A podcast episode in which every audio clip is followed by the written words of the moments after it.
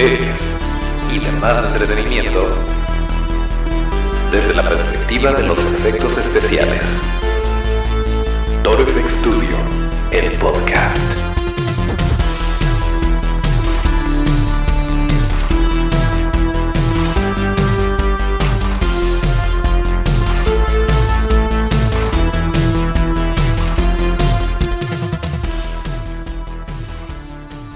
Pues ya lo escucharon, estamos otra vez en un viernes de podcast. Bienvenidos a Torfx Studio, el podcast, el lugar donde hablamos de cine, series y demás entretenimiento desde la perspectiva de los efectos especiales de maquillaje. Acuérdense de nuestras redes que son arroba esto es arroba torfxstu. Yo soy Toncho Ábalos y aquí mero arrancamos con el episodio número 92 correspondiente al viernes 31 de enero de 2020. Acuérdense que nos pueden escuchar en cualquier plataforma donde ustedes escuchen podcasts, que puede ser Spotify, Apple Podcasts, eh, eh, Apple Podcasts, Google Podcasts eh, y también en YouTube. Estamos subiendo el video. Em, por si quieren ver al buen Otto, por si quieren echar un vistazo más o menos a lo que es Toro FX Studio, el estudio. Y bueno, sin más por el momento, vamos a pedirle a Otto que entre con la cortinilla y le entramos de lleno a las noticias que hay que platicar para el día de hoy.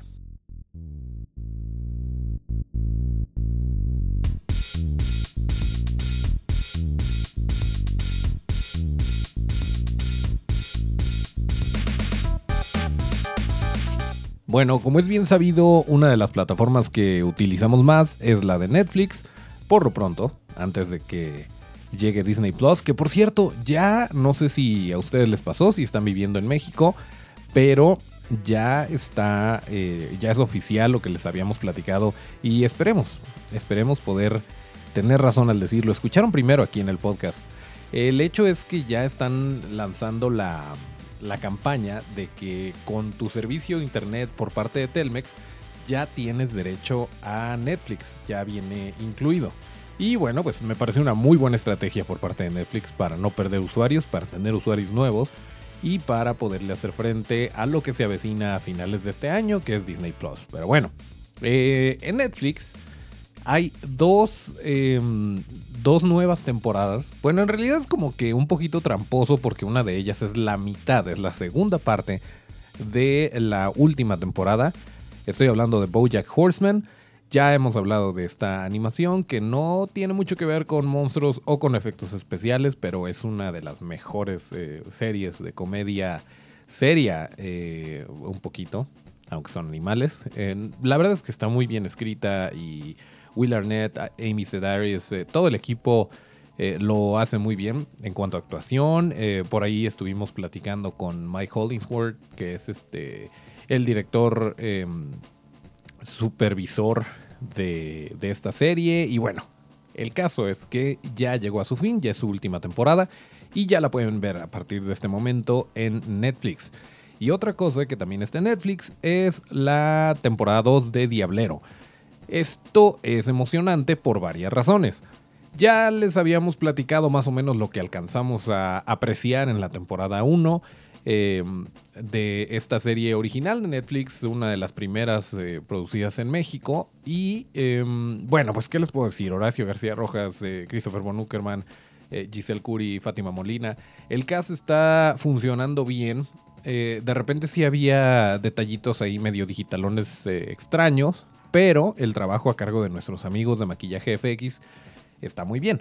Em, los maquillajes y todo esto creo que son muy bien llevados y le agregan bastante a esta, a esta producción.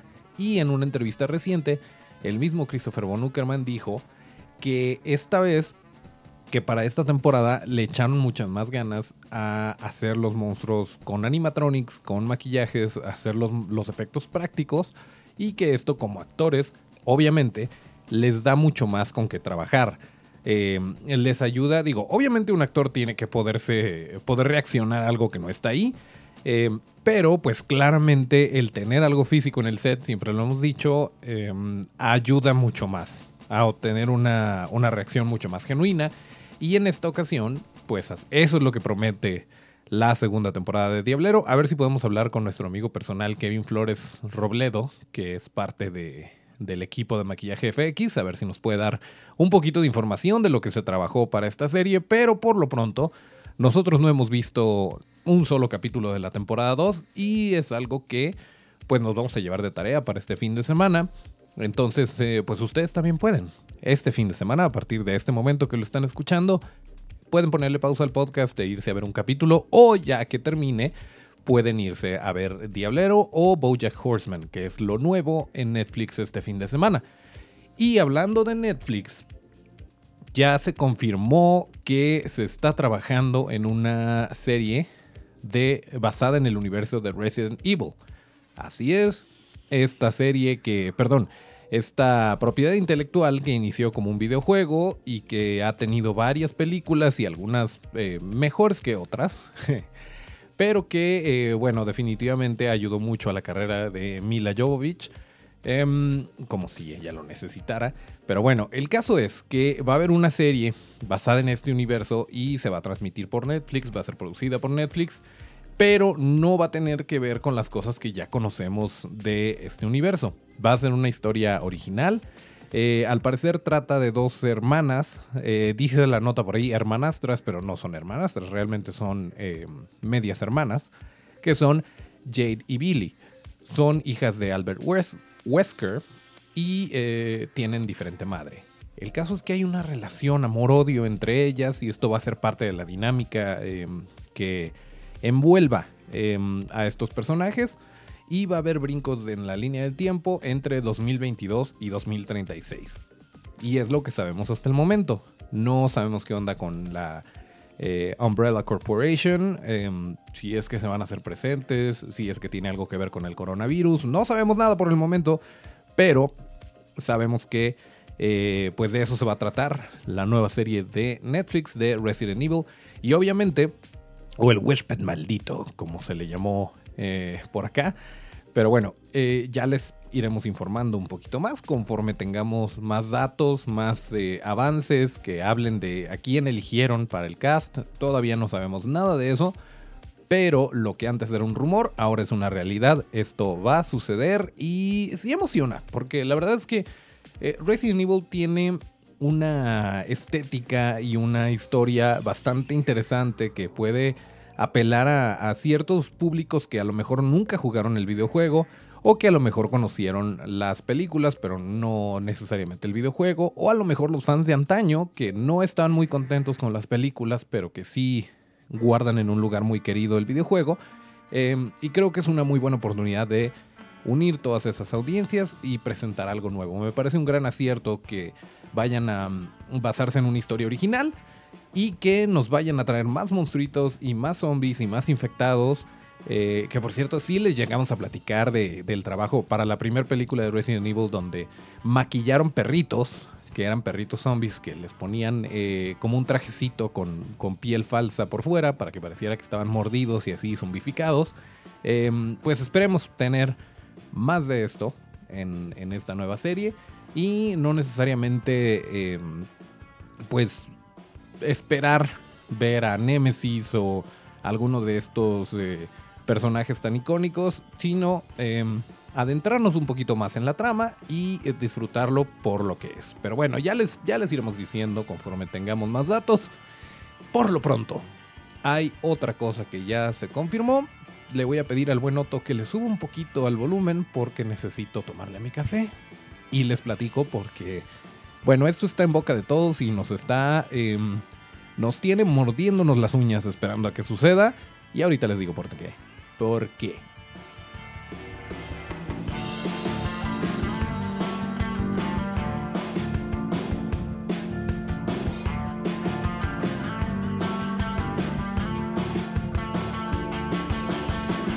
Nightmare Alley o El Callejón de las Almas Perdidas. Así es, esta es la nueva película del santo patrono Guillermo del Toro. Eh, sí, sí está trabajándose en Pinocho, pero acuérdense que una película de stop motion toma muchos años para poderse realizar y como eh, Guillermo del Toro está dirigiendo y produciendo, no necesariamente está animando, entonces puede hacer varias cosas a la vez. Una de ellas es El Callejón de las Armas Almas Perdidas o Nightmare Alley, que va a ser su próxima película. Ya hubo una, sí, en 1947 hubo una película con el mismo nombre. Eh, y eh, bueno, el caso es que esto está basado en la novela de William Gresham, en la, en la cual estaba también basada la película del 47. Por lo tanto, no es un remake. No están basándose en la película para hacer otra película, sino en el material original. Esto es muy importante porque pues sí le va a dar eh, su propio giro. Y em, hubo, hubo noticias estos últimos días porque ya se confirmó al elenco y la verdad es que está bastante pesado. Está bastante importante, interesante, influyente el, elenco que trae esta película. Y, eh, y, hay otro detallito por ahí que no, eh, pues que brinca mucho, pero que al mismo tiempo llama la atención el ver cómo eh, aborda esta situación Guillermo del Toro. Pero bueno, les platico rapidísimo de quién se trata, de quién estamos hablando en cuanto al elenco. Está Kate Blanchett, está Bradley Cooper. Eh, Leonardo DiCaprio, de hecho, iba a hacer el papel de Bradley Cooper, pero aparentemente no llegaron por allí a un acuerdo financiero. De hecho, Leonardo DiCaprio le dijo que no a proyectos con, con Paul Thomas Anderson, con González Iñárritu, porque estaba muy interesado en, en hacer Nightmare Alley con Guillermo del Toro. Eh, pero desafortunadamente pues no, no se armaron eh, los dineros, no, no se pusieron de acuerdo ahí y pues tuvo que decir que no y jalaron a Bradley Cooper para el proyecto. Además de Kate Blanchett y Bradley Cooper está Tony Collette, una actoraza, y em, Willem Dafoe, que yo no sé por qué no, eh, no salen todas las películas Willem Dafoe. Yo creo que podría hacer todos los papeles de todas las películas. Es uno de los mejores actores que, nos ha dado el cine. Y también el señor Ron, nunca voy a dejar de ser Hellboy Perlman. Eh, sí, ya, Ron Perlman, eh, cada que puede, Guillermo del Toro lo va a poner. Igual que Doc Jones, aunque Doc Jones no aparece, no está confirmado hasta el momento.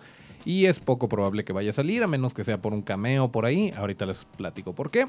pero el caso es que sí, hay más personas por ahí pero esos son como que los que más llaman la atención que van a levantar esta película. Y según lo que, según las, em, los testimonios hasta el momento, esto es lo que se dice, eh, les voy a citar. Estoy fascinado y muy entusiasmado con este brillante elenco. Kim Morgan y yo, Kim Morgan con quien está eh, escribiendo esta película, Em, hemos trabajado con gran pasión para traer el mundo y el lenguaje oscuro y crudo de William Gresham a la pantalla, y ahora se nos une un extraordinario grupo de artistas y técnicos para darle vida. Ahora, esta es eh, al parecer la única, la primer película de Guillermo del Toro que no va a contar con elementos sobrenaturales. O sea que eh, si eres fan de Guillermo del Toro por sus monstruos, por todo lo que hace eh, con, el misticismo y con todo lo que le, le mete de su cosecha, pues esto no va a suceder. Y es por esto que, eh, pues bueno, por ejemplo, cuando, cuando iba a salir eh, Historias de Miedo para Contar en la Oscuridad, por cierto, disponible en Prime Video, estaba pues muy presente el rollo de los monstruos. Incluso antes de que saliera la película les hablamos de, los, de cómo hicieron los maquillajes y había por ahí pequeños clips eh, del detrás de cámaras, de cómo tradujeron las, eh, las ilustraciones de Stephen Gamel a los maquillajes a cargo de Norman Cabrera, etc. Eh, de Mike Fields. pero en este caso no, no es así porque no va a haber, al parecer, elementos de monstruos o elementos sobrenaturales. Y sí llama muchísimo la atención porque pues es como que en gran parte el sello de Guillermo del Toro y en esta ocasión, pues sí hay drama, sí hay eh, misterio, pero no está este elemento paranormal, este elemento sobrenatural, y pues eso como que brinca un poquito, pero simplemente con el elenco sabemos que va, eh, pues que tiene, tiene bastantes eh, elementos para hacer una gran película. Y según la, la sinopsis, que no nos dice mucho, que bueno, obviamente si ya leyeron la obra de Gresham ya saben qué onda, eh, y si vieron la película de 1947 también, pero para los que no, les platico un poquito. Dice, Un ambicioso joven, que es Bradley Cooper, que forma parte de una feria ambulante y posee un talento especial para manipular a las personas con pocas palabras, se involucra con una psiquiatra, Kate Blanchett, que es incluso más peligrosa que él. Y ya. Bueno, el caso es que si se están preguntando dónde entra Ron Perlman en todo esto, eh, va a ser el hombre fuerte. Ya ven, este, este hombre seguramente va a tener un bigote muy chistoso y yo espero que sí sea. Eh, va a ser parte de esta feria. Que bueno, incluso ahí podrían meter a, Doc Jones como el hombre elástico o algo así, no sé, se me ocurre. Porque me cae muy bien Doc Jones y quiero que esté en todas las películas también. Pero bueno, el caso es que eh, al parecer este, eh, el personaje que va a interpretar Ron Perlman va a ser el, hombre fuerte y Willem Dafoe es como que el dueño, el, eh, el que administra el carnaval o bueno, la, la, feria ambulante y pues es lo que sabemos hasta el momento. Entonces, bueno, esto empezó a grabarse ya esta semana. Y bueno, calculen más o menos año y medio para que salga la película, más o menos un año para que tengamos un tráiler, o sea, todavía, todavía hay mucho que hablar de esta película, pero para que vayan calentando motores y para que vayan, em, para que tengan una idea de hacia dónde va la próxima obra de Guillermo del Toro, eso es lo que sabemos hasta el momento. Eh, y sí, sí, sí emociona, la verdad, está interesante. Eh, sobre todo este detalle de que no vaya a haber monstruos, yo todavía no me la creo. Eh, yo no, entiendo de qué forma... Em, vaya, sí, sí lo entiendo, claro. Hay muchísimas películas que son obras maestras y que no tienen un solo elemento sobrenatural. Pero en lo particular es como, es como si de repente Quentin Tarantino hiciera una película para niños. Oh, ok, sí podría, pero sería violenta probablemente. Es como si Quentin Tarantino hiciera una película sin violencia.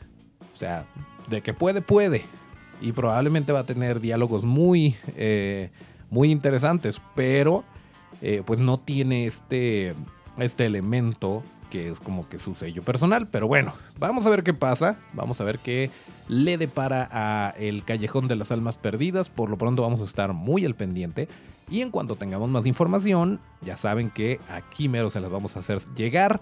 Eh, por lo pronto, le voy a tomar un poquito más a mi café. Otto, si nos hace los honores. Ay, por cierto, si están en YouTube van a ver que de repente se le enchueca el micrófono a Otto. Digo, no es que lo use mucho, pero ahí está. Muy bien, en un segundito les platico otra noticia que está muy interesante y que nos va a querer hacer correr a Disney California Adventure. Pero permítanme tomar el café.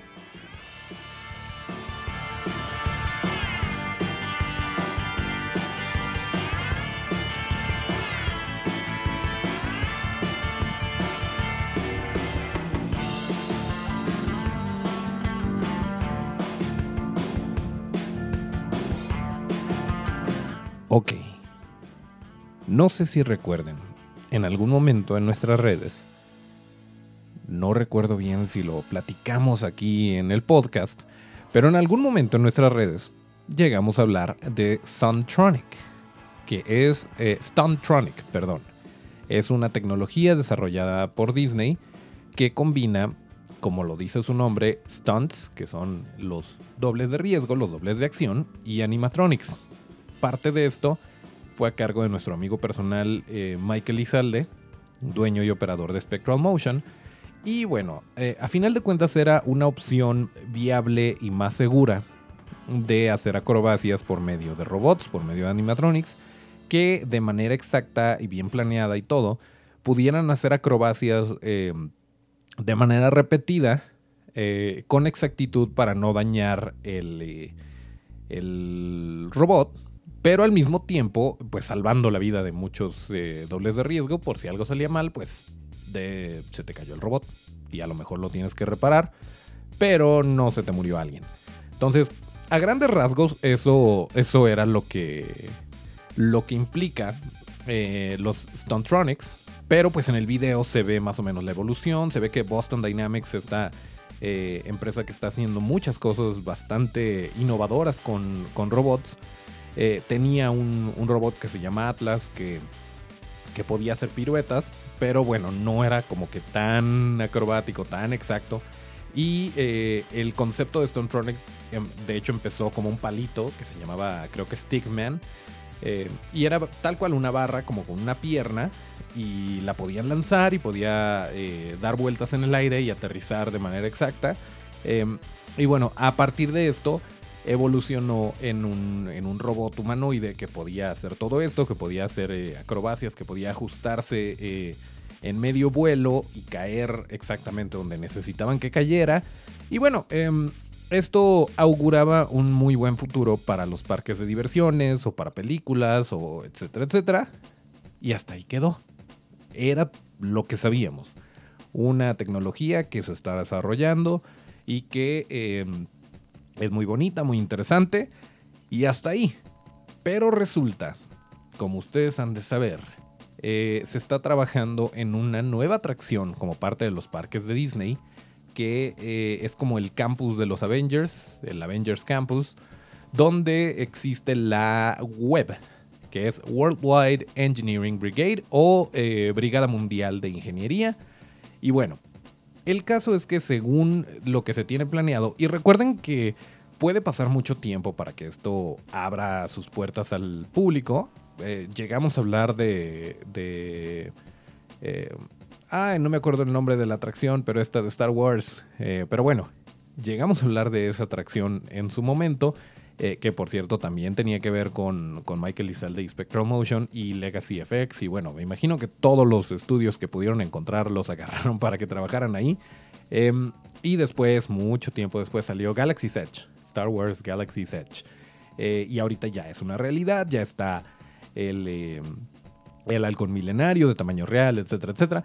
Pues bueno, el caso es que por lo pronto em, ya se están dando a conocer más detalles acerca de, este, de esta atracción, de este parque, en donde eh, pues va a haber como que una atracción basada en Spider-Man, en donde em, te puedes subir a un auto lanzatelarañas y al parecer tienes que recoger Spidey Bots o algo así, unos... Eh, robotcitos araña que mm, se escaparon y tienes que ayudarle a Spider-Man a encontrarlos. Eh, y de repente puede haber por ahí una, un área donde eh, es parte del laboratorio de Hank Pym, este Michael Douglas, en las películas de Ant-Man. Eh, la partícula de, Pym que te puede encoger o que te puede hacer gigante. Bueno, el caso es que pues va a haber esta especie de, de atracción en donde tú te sientes que encogiste y cosas por el estilo. El caso es que em, de repente en el parque te puedes encontrar Avengers, así como en Disney te encuentras a las princesas y así como en Galaxy's Edge de repente te encuentras a Kylo Ren, a Darth Vader, pues acá de repente te puedes encontrar a los Avengers, que pueden estar ahí casualmente haciendo algo y te los encuentras eh, dentro del parque porque pues es el campus de los Avengers. Ahora, hasta ahí todo bien, no, no hay gran sorpresa, es normal. Eh, Disney está tratando de exprimirle todo lo que puede a, esta propiedad que es Marvel, que son los Avengers, etcétera, etcétera. Pero recuerden que empezamos hablando de los Stuntronics. Recuerden que empezamos hablando del el futuro que eh, tenía este tipo de tecnologías y que podía ser muy benéfico para los parques de diversiones. Pues resulta que va a haber un Spider-Man volador. Bueno, no volador, pero pues sí. El caso es que eh, ya hay un, hay un pequeño video de, un robot, un animatronic de Spider-Man, que anda por los cielos eh, dando vueltas y haciendo piruetas y todo esto. Y eh, pues claramente no está terminado.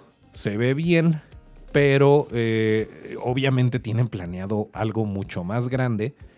Pero nada más para que lo tengan en cuenta dentro de este lugar. O sea, de repente vas a poder voltear y ves a Spider-Man volando eh, y haciendo cosas sobrehumanas que obviamente no someterían a un, a un eh, actor o a un acróbata a este tipo de situaciones. Sin embargo, con esta tecnología y con este presupuesto también, lo pueden hacer.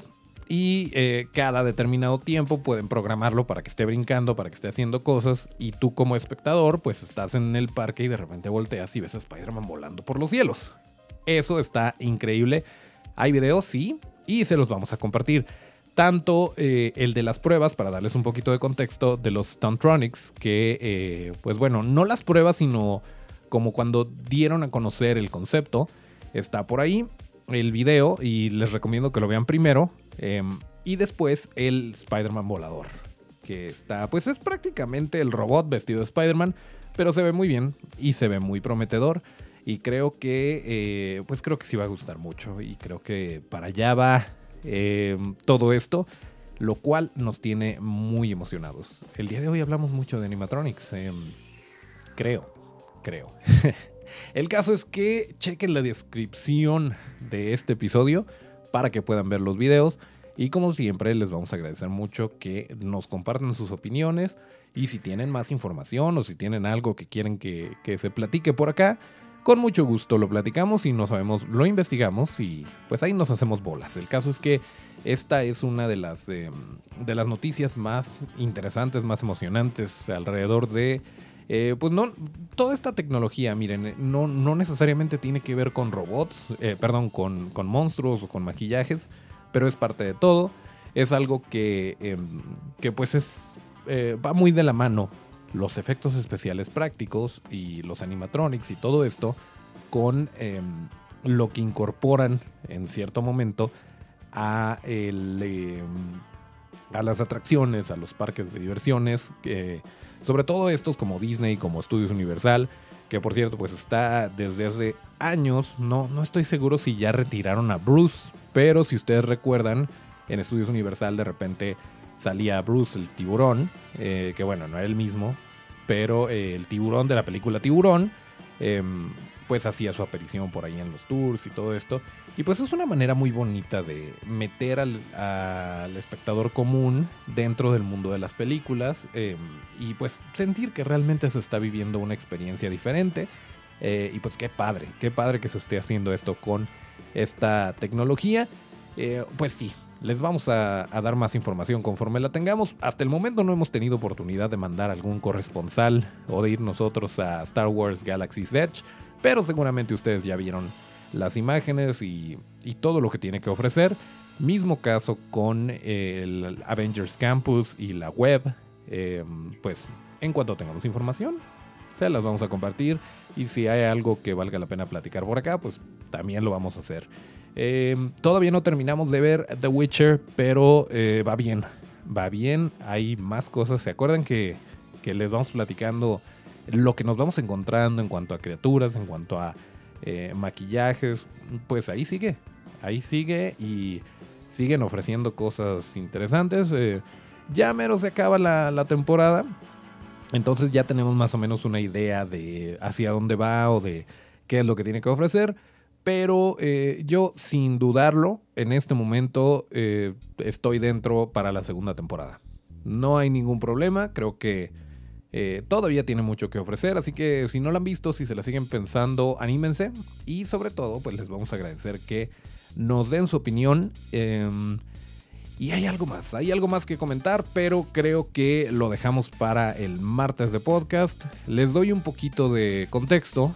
Ya hablamos de remakes, ya hablamos de, bueno, no remake, eh, tanto la película de Guillermo del Toro como la serie de Resident Evil pese a que se están basando en algo que ya existía, eh, son, eh, pues no son remakes, son como reinterpretaciones, pero no refritos eh, de algún material que, ya existía, pero con un toque original. tanto la serie, que no va a involucrar a ninguno de los personajes que ya conocíamos, como la película que em, de Guillermo del Toro, que se está basando en, en una novela y está como que tapándose los ojos y no tomando en cuenta la, película que ya existía. Mismo caso con The Thing. O The Thing from... No, sí, el libro se llama The Thing. Y hay otro libro que fue como que una, una precuela. El caso es que se está trabajando una nueva película de The Thing que no se va a basar ni en la película de John Carpenter ni en una película todavía más antigua pero de esto tenemos que hablar más a detalle porque hay que hablar de Robotina, hay que hablar de todo lo que significó para Amalgamated Dynamics. Y bueno, ya hemos hablado de The, Thing, aquí, pero creo que es importante que ahondemos un poquito en el tema para saber qué esperar de esta nueva película que se avecina. Em, y por eso, por eso lo vamos a dejar para el viernes. Así que le voy a pedir al buen Otto que le suba un poquito al volumen y nos despedimos como lo marca la tradición. No, no le va a subir el volumen, le va a le va a poner el tema de salida para despedirnos como lo marca la tradición. Ah, perdón, Otto, ahora sí, cuando quieras.